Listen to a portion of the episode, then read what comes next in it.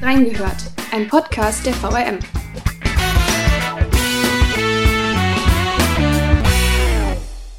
Studium, freie Mitarbeit, Volontariat. Den einen Weg in den Journalismus, den gibt es nicht.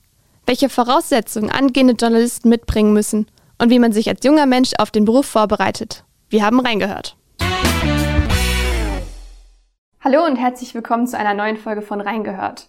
Mein Name ist Laura Haaf und ich möchte mir heute mal ganz genau anschauen, welche Möglichkeiten ein junger oder auch nicht mehr so junger Mensch hat, um Journalist zu werden. Dafür habe ich mir auch einen Experten eingeladen, und zwar den Stefan Schröder, der nicht nur vor allem Chefredakteur ist, sondern sich auch mit der Ausbildung von Volontären hier im Unternehmen beschäftigt. Hallo, Herr Schröder. Hallo.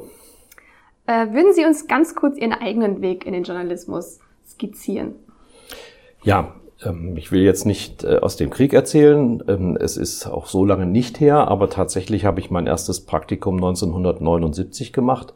Und um mal auf die technischen Rahmenbedingungen kurz einzugehen, damals gab es äh, nur mechanische Schreibmaschinen, auf denen wir getippt haben. Die Übermittlung von Texten geschah, ähm, und das war schon revolutionär, durch einen sogenannten Akustikkoppler, also tatsächlich eine anfängliche Digitalisierung. Ich habe Geschichte studiert und Publizistik im Nebenfach und habe lange ähm, Bewerbungsphasen hinter mich bringen müssen, bis ich endlich dann 87 in Volontariat bekommen habe. Nicht in meiner Heimat im Rheinland, sondern ich bin ausgewandert nach Baden.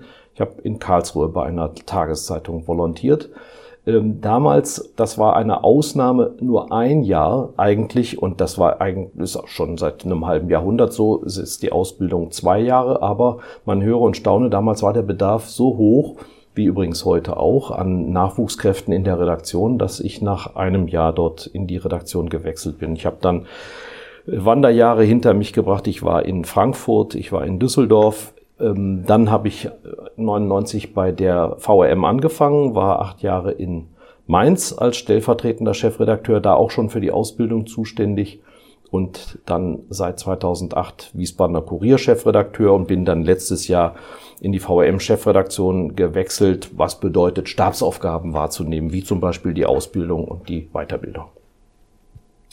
Welche Voraussetzungen muss man denn überhaupt erfüllen, um Journalist zu werden? Ja, da ähm, kommen jetzt immer so ein paar Buzzwords. Ich versuche mal die wirklich echten, wichtigen zu nennen. Die, die Menschenzugewandtheit, das klingt sehr pauschal, aber die ist extrem wichtig. Jemand, der sich lieber gerne mit Tieren beschäftigt oder mit Forschung, der gerne in Reagenzgläser guckt oder Mikroskope oder der gerne allein im Wald lebt, der sollte nicht Journalist werden man muss die Menschen mögen. Das gilt jetzt nicht im physischen Sinne, aber ähm, man muss wirklich jeden irgendwie annehmen, wie er ist. Selbst einen Kimmich, der sich nicht impfen lässt, aus welchen fadenscheinigen Gründen auch immer. Man muss versuchen, Empathie für Menschen aufzubringen. Dazu gehört Neugierde. Also wie funktioniert denn irgendetwas? Wissen wollen, was ist. Und dies muss man dann, und jetzt kommt eine sehr wichtige dritte Kompetenz, umsetzen können in Sprache. Und jetzt werden wir ganz neutral. Welche Kanäle ich dafür wähle, ist zwar nicht egal, aber es ist für den Inhalt nicht wichtig. Das Thema steht im Vordergrund. Ich möchte erklären, wie der Klimawandel im Rheingau funktioniert. Dann muss ich mir natürlich kanalgerecht den Anpack überlegen. Aber das Thema selber ist, wie gehen die Winzer damit um? Was machen die Konsumenten? Ähm, was macht das mit dem Boden? Etc. Und das muss ich mir von Fachleuten holen. Fachleute sprechen Fachchinesisch. Das muss ich übersetzen. In einfache, verständliche, aber nicht doofe Sprache. Das ist der dritte Aspekt. Und deshalb bedeutet das viertens, ich muss Deutsch beherrschen. Ich muss Deutsch sehr gut beherrschen, so dass ich keine großen Probleme mehr habe, Rechtschreibung und Zeichensetzung zu handhaben. Ich weiß, wovon ich rede. Ich habe eine Zeit lang jedes Jahr am Diktat-Schreibwettbewerb unserer Zeitung teilgenommen und jedes Mal im schwachen Mittelfeld abgeschnitten. Sprache umsetzen ist in der deutschen Version sehr kompliziert, aber man muss sich eben ständig auch ajour, also aktuell halten, was Veränderungen angeht. Man muss viel selber lesen. Das ist der fünfte Aspekt. Man muss tatsächlich auch in das eigene Gefäß immer wieder etwas hineinfüllen, damit man etwas absondern kann. Also es gehört zum Journalistenberuf nicht das Dauersenden, sondern auch das Empfangen können. Regelmäßig Medien konsumieren, ob das jetzt Spiegel Online ist oder das Wochenblatt. Also genau dazwischen bewegt sich das. Auch ein Mitteilungsblatt der Pfarrgemeinde kann interessant sein. Ich kann nur sagen, greifen Sie als äh, Journalist, egal welchen Alters, überall wo Sie sind, zu Papier, was rumliegt, lesen Sie es oder schauen Sie regelmäßig ins Netz. Aber man das möchte eigentlich fast sagen, dass die Wege in Journalismus so vielseitig sind wie die Individuen, die die Wege tatsächlich dann gehen wäre es wahrscheinlich aber doch dann ein bisschen zu hoch gegriffen. Es gibt ja so drei klassische Wege eigentlich. Also es gibt das Studium, das Journalismusstudium, dann eine Journalistenschule zu besuchen und eben auch das Volontariat. Alle drei haben ja so ihre Vorteile, aber eigentlich ist es ja schon so, dass man am Volontariat auch mit Studium nicht vorbeikommt, richtig?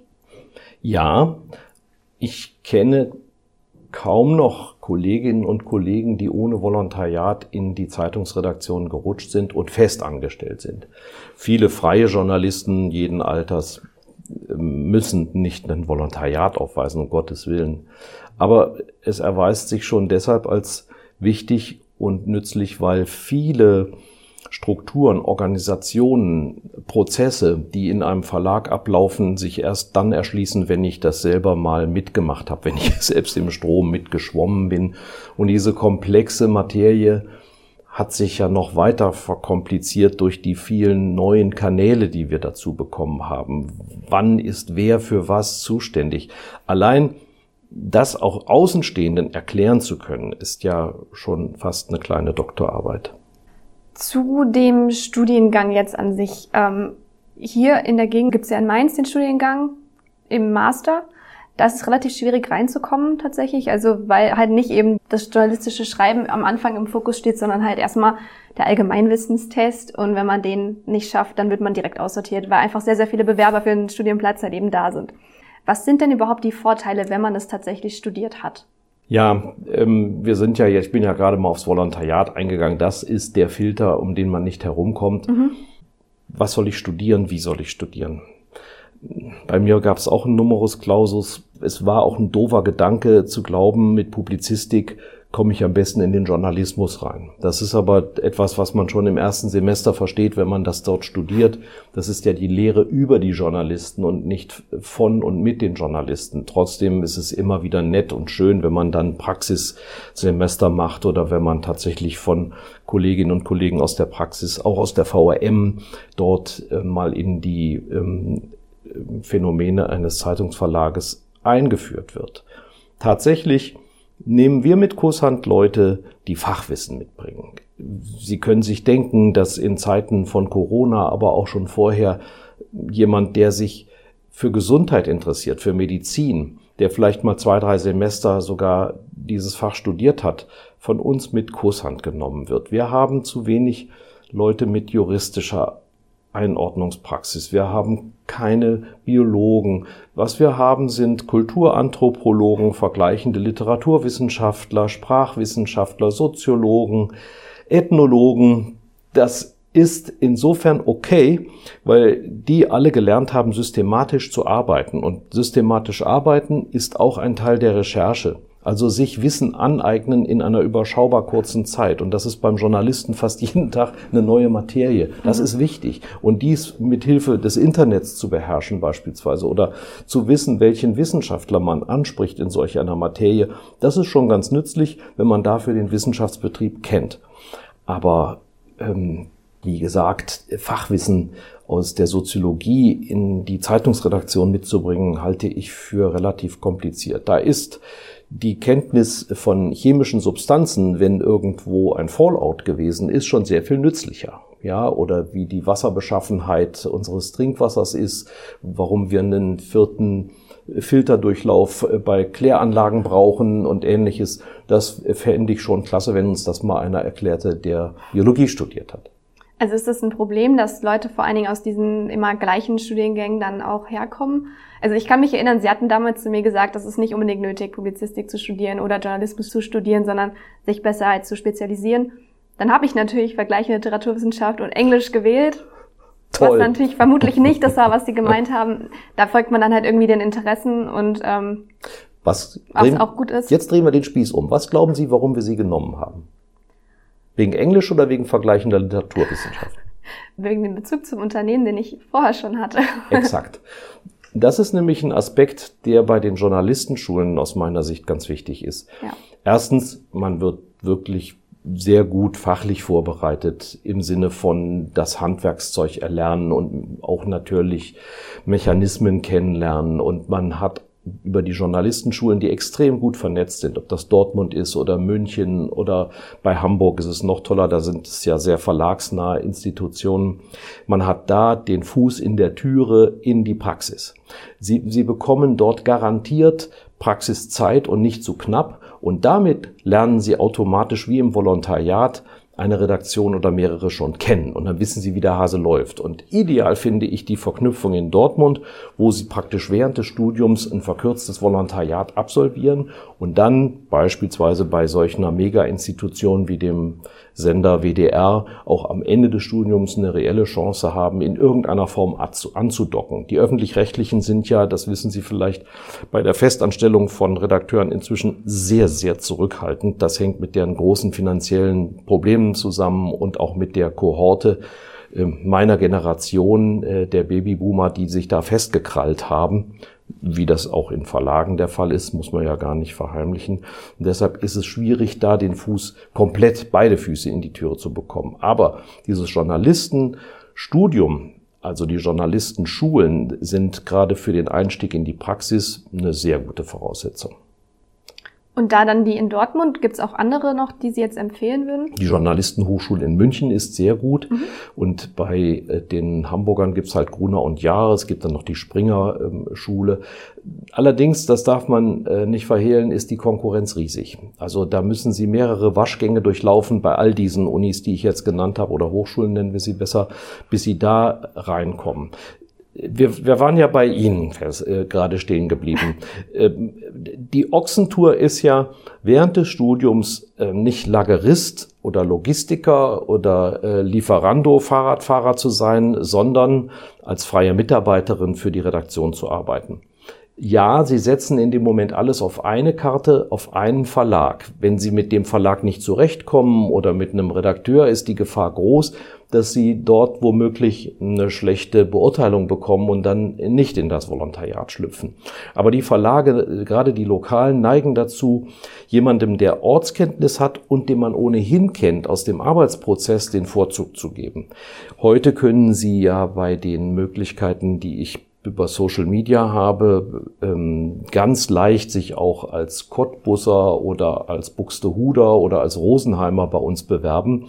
Aber in unserem Kreis ist bei der Auswahl der Aspekt, kennt sich in der Region aus, extrem wichtig. Mhm. Und mit jemandem zusammenzuarbeiten als Volontärin oder Volontär, den man schon vorher kennengelernt hat, vermeidet das Risiko, dass man da jemanden in der Redaktion hat, der einen auch negativ überraschen kann, weil man vielleicht nicht gewusst hat, dass jemand psychische Probleme hat oder ähm, sehr stark an die Heimatregion noch gebunden ist und deshalb jedes Wochenende nach Hause in Anführungsstrichen fährt, was bedeutet, dass er nicht möchte, am Wochenende hier eingesetzt zu werden. Und das ist, das wissen Sie, eine ganz wichtige Voraussetzung, die Ausbildung hier durchführen zu können. Mhm.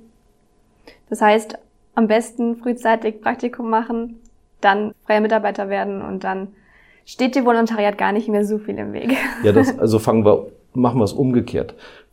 Falsch ist zu denken, ich vervollkommne mich erstmal fachlich und wenn ich mit 25 dann ähm, inklusive eines Backpacking-Aufenthalts in Neuseeland und eines Sprachstudiums in Spanien mein Masterstudium der Anthropologie abgeschlossen habe, dann mich zu bewerben und zu sagen, ich habe mich immer schon für Journalismus interessiert. Dann gucke ich in diese Bewerbung rein und sehe, ja, da ist aber, außer dass man mal als Schüler ein Praktikum gemacht hat mit 14, gar nichts mit Journalismus drin. Dann ist das wenig glaubhaft. Ja, dann äh, drängt sich auf, dass der oder diejenige eigentlich lieber im Museum ge gelandet wäre, aber festgestellt hat, es gibt ja nur drei Museen in Deutschland, die ich äh, da ansteuern könnte. Ein paar mehr Zeitungen gibt's schon.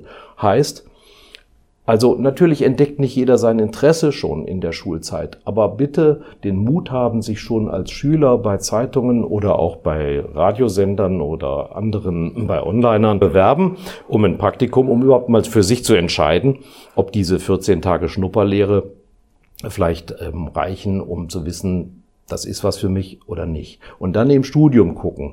Es gibt so viele Wege, sich bekannt zu machen mit Leuten. Man klingelt einfach bei der Zeitung und geht mal da rein wenn nicht gerade Corona ist, und sagt, ich möchte hier ein Praktikum machen. Ich habe auch nie ein Problem gehabt, Leute über sogenanntes Vitamin B ähm, reinzunehmen. Also der Vater oder die Mutter kennt irgendeinen Reporter und sagt, mein Sohnemann möchte gerne bei euch mal üben. Ja, warum denn nicht?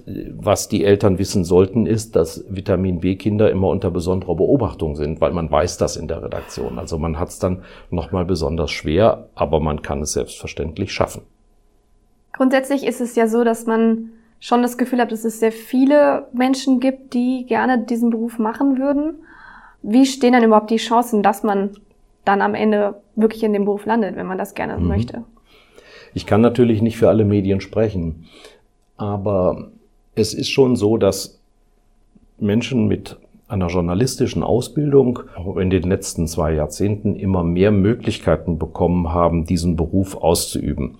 Vielleicht nicht immer in der idealen Form, aber sehr viele Institutionen, ob das NGOs sind oder ob das öffentliche Einrichtungen sind oder auch sehr viele private Unternehmen, leisten sich immer mehr Stellen, die mit Öffentlichkeitsarbeit zu tun haben. Man versucht manchmal sogar die Medien auszutricksen, indem man Paralleluniversen schafft und eigene Sender, eigene Programme entwickelt, die man online direkt, also One Face to the Customer mit einem Gesicht der Partei, des Autohändlers ähm, oder auch äh, Amnesty International direkt die Kunden, die Endkunden anzusprechen und gar nicht den Umweg über ein Medium, Medium heißt ja vermittelnde Einrichtung, zu gehen. Und des, dafür brauche ich Spezialisten. Also jemand mit einer soliden journalistischen Ausbildung wird in einer Firma gerne genommen, um in der PR-Abteilung oder als Pressesprecher zu arbeiten. Wir haben gerade die Kalamität in Rheinland-Pfalz, dass dort die Ministerien reihenweise äh, Redakteure wegkaufen aus den Redaktionen, um sich dann in den Presseabteilungen mit diesen Journalisten zu schmücken. Warum gehen die Kollegen? Also das sind Behörden und in Behörden gibt's feste Anfangszeiten und feste Schlusszeiten und man weiß ziemlich genau, wie man dort äh, bezahlt wird in fünf Jahren und man ist sich auch ziemlich sicher, dass man dort bleiben kann. Die Verlage haben äh, das Problem, dass sie sehr stark durch die Jahrgänge äh, Mitte der 50er bis Mitte der 60er geprägt sind, also diese Babyboomer. Und die treten jetzt ab. Mhm. Manche früher, manche ein bisschen später, aber bis 2027, 28 ist das abgewickelt. Und für unseren Verlag kann ich sagen, bis dahin werden mit Sicherheit um die 80 bis 100 neue ähm, Helfer in der Redaktion gesucht. Ich will nicht sagen neue Stellen, weil das wird nicht immer eins zu eins gemacht werden. Wir brauchen vielleicht nicht mehr so viele Leute, die sich um die Printproduktion kümmern, dafür aber umso mehr, die sich mit digitaler Arbeitsweise auskennen. Aber wir brauchen neue und junge Kräfte aus dem Journalismus. Und deshalb ist das ein scheinbarer Flaschenhals. Natürlich suchen wir uns immer die Besten aus, ist doch klar. Und die Ausbildung in der VRM, ich hoffe, Sie fragen mich nochmal danach, ist top. Also man kann sich mit dieser Ausbildung auch anderswo später noch sehen lassen. Merkt man das tatsächlich auch an den, an den jungen Menschen, dass sie dann halt vielleicht irgendwie die Ambition haben, in den Journalismus zu gehen, sich aber dann halt doch anders entscheiden, weil sie sagen, das ist sicherer, das ist ein besseres Gehalt braucht man einfach sehr viel Leidenschaft für den Beruf. Ja, also ich tue mich da schwer, weil ich glaube, dass die Belastung immer gleich war, aber anders heute ist.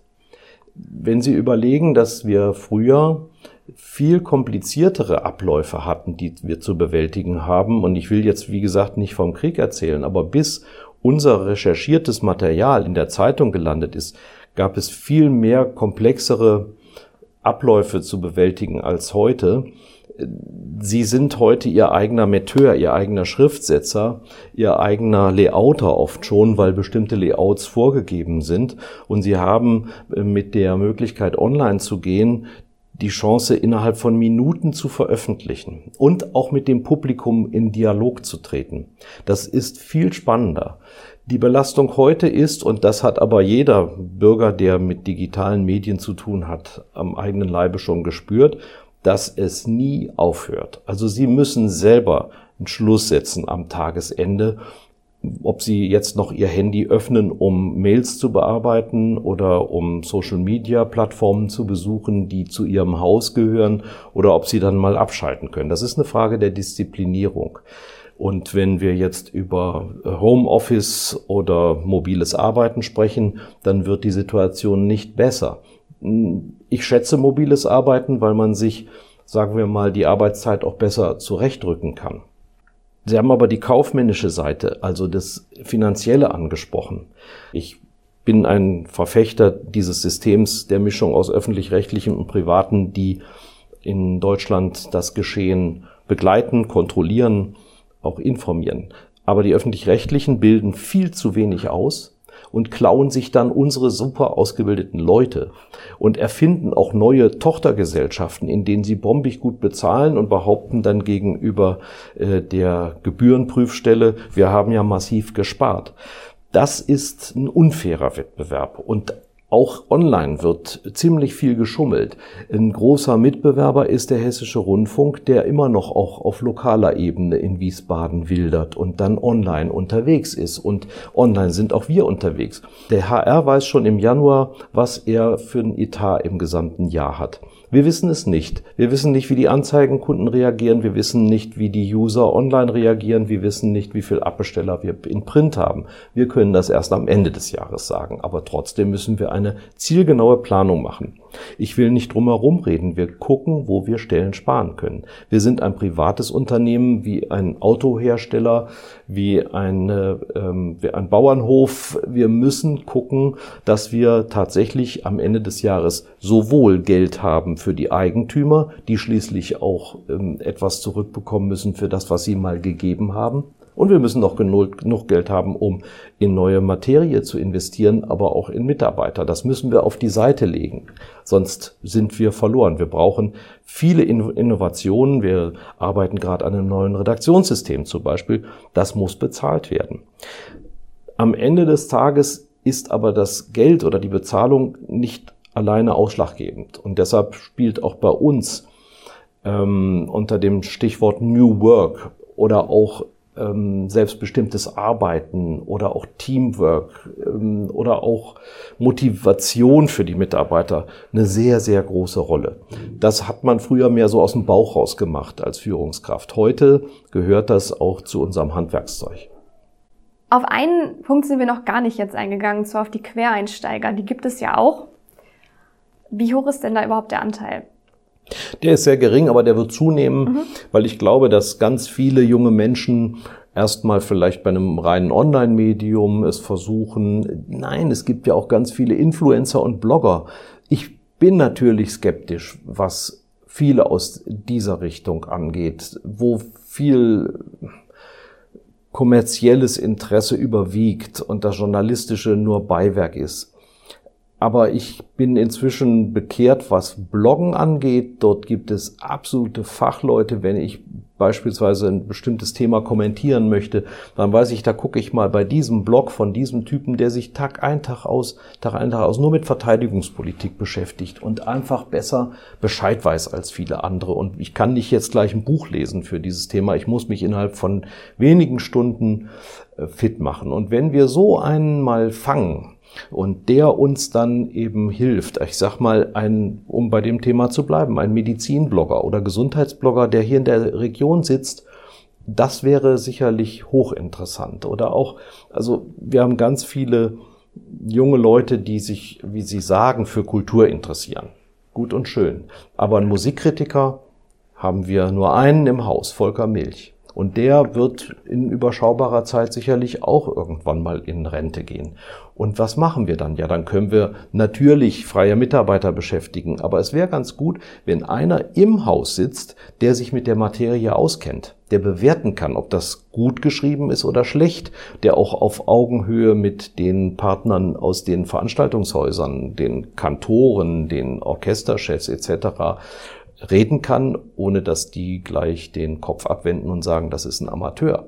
Und wenn da von der Seite einer käme, ja, ich sag mal ein Musiklehrer oder ein Lehrer von der Musikschule, die ähm, auch journalistisch einigermaßen beschlagen sind, vielleicht findet man den Weg, dass man die in einem Kurzvolontariat fit macht. Einen Crashkurs, drei Monate oder ein Jahr und dann eben praktisch sofort akzeptiert. Noch viel dramatischer wird uns das bei der digitalen Ebene begegnen. Wenn wir da jemanden finden, der sagt, ich bin ein Freak, ja, ich äh, bin ähm, unheimlich gerne im Netz unterwegs und ernähre mich nur von Pizza und äh, bin eigentlich tagsüber schlafe ich. Wir sind da bereit, Kompromisse zu schließen, wenn jemand uns da weiterhilft, weil er super gut programmieren kann für die Redaktion. Natürlich gibt es sowas auch äh, für den normalen, neutralen Online-Betrieb dann denke ich, wird man in Zukunft auch mit solchen Leuten ähm, zu einer Vereinbarung kommen. Es gibt mittlerweile schon in der Praxis die ähm, Außenredaktion Australien oder Neuseeland von europäischen Verlagen, wo Leute sitzen, die dann veröffentlichen, wenn wir hier schlafen, weil inzwischen auch in der Nacht publiziert werden muss und am frühen Morgen schon fertige Beiträge da sein müssen. Wer in Australien und Neuseeland sitzt, ist ja nicht abgeschnitten von den Quellen in Europa. Die produzieren da eifrig. Ja, also ich wäre da nicht abgeneigt, mit solchen Leuten zu kooperieren. Allerdings muss man Wege finden, wie man da alternativ bezahlt. Also ein Quereinsteiger ist vielleicht äh, nicht mit dem normalen Redakteursgehalt äh, mhm. zu bezahlen. Vielleicht bekommt er nur, nur äh, bestimmte Pauschalen und ähnliches. Aber das wird die Zukunft weisen. Da muss man kreativ sein. Und letzte Frage. Gibt es ein Alter, in dem man zu alt ist, um den Quereinstieg zu wagen? Also nicht um Redakteur zu werden. Ähm, da gibt's im Grunde aus meiner Sicht keine Begrenzung. Voraussetzung ist, dass man das Handwerkszeug beherrscht und nicht erst lange angelernt werden muss. Wir haben sogar beim Volontariat früher beide Augen zugedrückt und Kolleginnen und Kollegen eingestellt, die die 30 äh, relativ deutlich überschritten hatten. Also 32, 33. Das hatte damals besondere Gründe. Heute würde ich sagen, Einfach auch, weil es für die Teamstruktur nicht besonders gut ist, gucken wir schon, dass jemand noch nicht 30 ist. Ähm, das wäre ähm, der, der muss ja sich auch völlig neu hier dann praktisch eingliedern. Er muss sich unterordnen, er muss im Team mitarbeiten und er hat vielleicht schon mit 30 ganz andere Arbeitsgewohnheiten und Lebensgewohnheiten, für die es erschweren, praktisch als eine Art Lehrling oder Auszubildender nochmal einzusteigen. Und deshalb fragen Sie mich jetzt bitte nicht, wann ich mein Volontariat begonnen habe. Okay, das äh, bleibt dann erstmal geheim, vielleicht in einer zukünftigen Folge. Wir haben jetzt ganz viel darüber gesprochen, welche Wege es gibt, um in den Journalismus zu kommen. Natürlich ist es nicht nur der Printjournalismus, den man verfolgen kann. Es gibt noch viele, viele andere Möglichkeiten. Man kann zum Radio gehen, man kann im Fernsehbereich arbeiten und muss nicht unbedingt schreiben, um sich Journalist nennen zu können. Ich hoffe, euch hat diese erste Folge zum Thema gefallen. Es wird auch noch eine zweite Folge geben, in der wir dann genauer auf das Volontariat bei der VRM eingehen. Ansonsten könnt ihr euch wie immer bei uns melden per E-Mail an audio.vrm.de oder bei Facebook und Instagram unter den Posts zu der jeweiligen Folge. Ansonsten sind wir nächste Woche Mittwoch wieder für euch da und zwar mit einer Folge zur Sprengung der Salzbachtalbrücke. Es lohnt sich also auf jeden Fall dran zu bleiben. Vielen Dank fürs Zuhören. Euch bis dahin eine gute Zeit. Tschüss. Tschüss.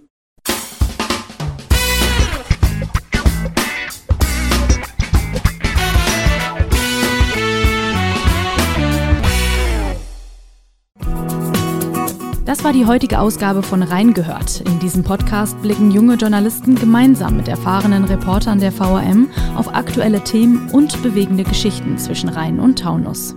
Ihr wollt noch mehr spannende Geschichten, Reportagen und News aus eurer Region? Dann probiert doch einfach mal unser Plus-Angebot aus. Einfach reinklicken unter vrm-abo.de slash podcast. Ein Angebot der VRM.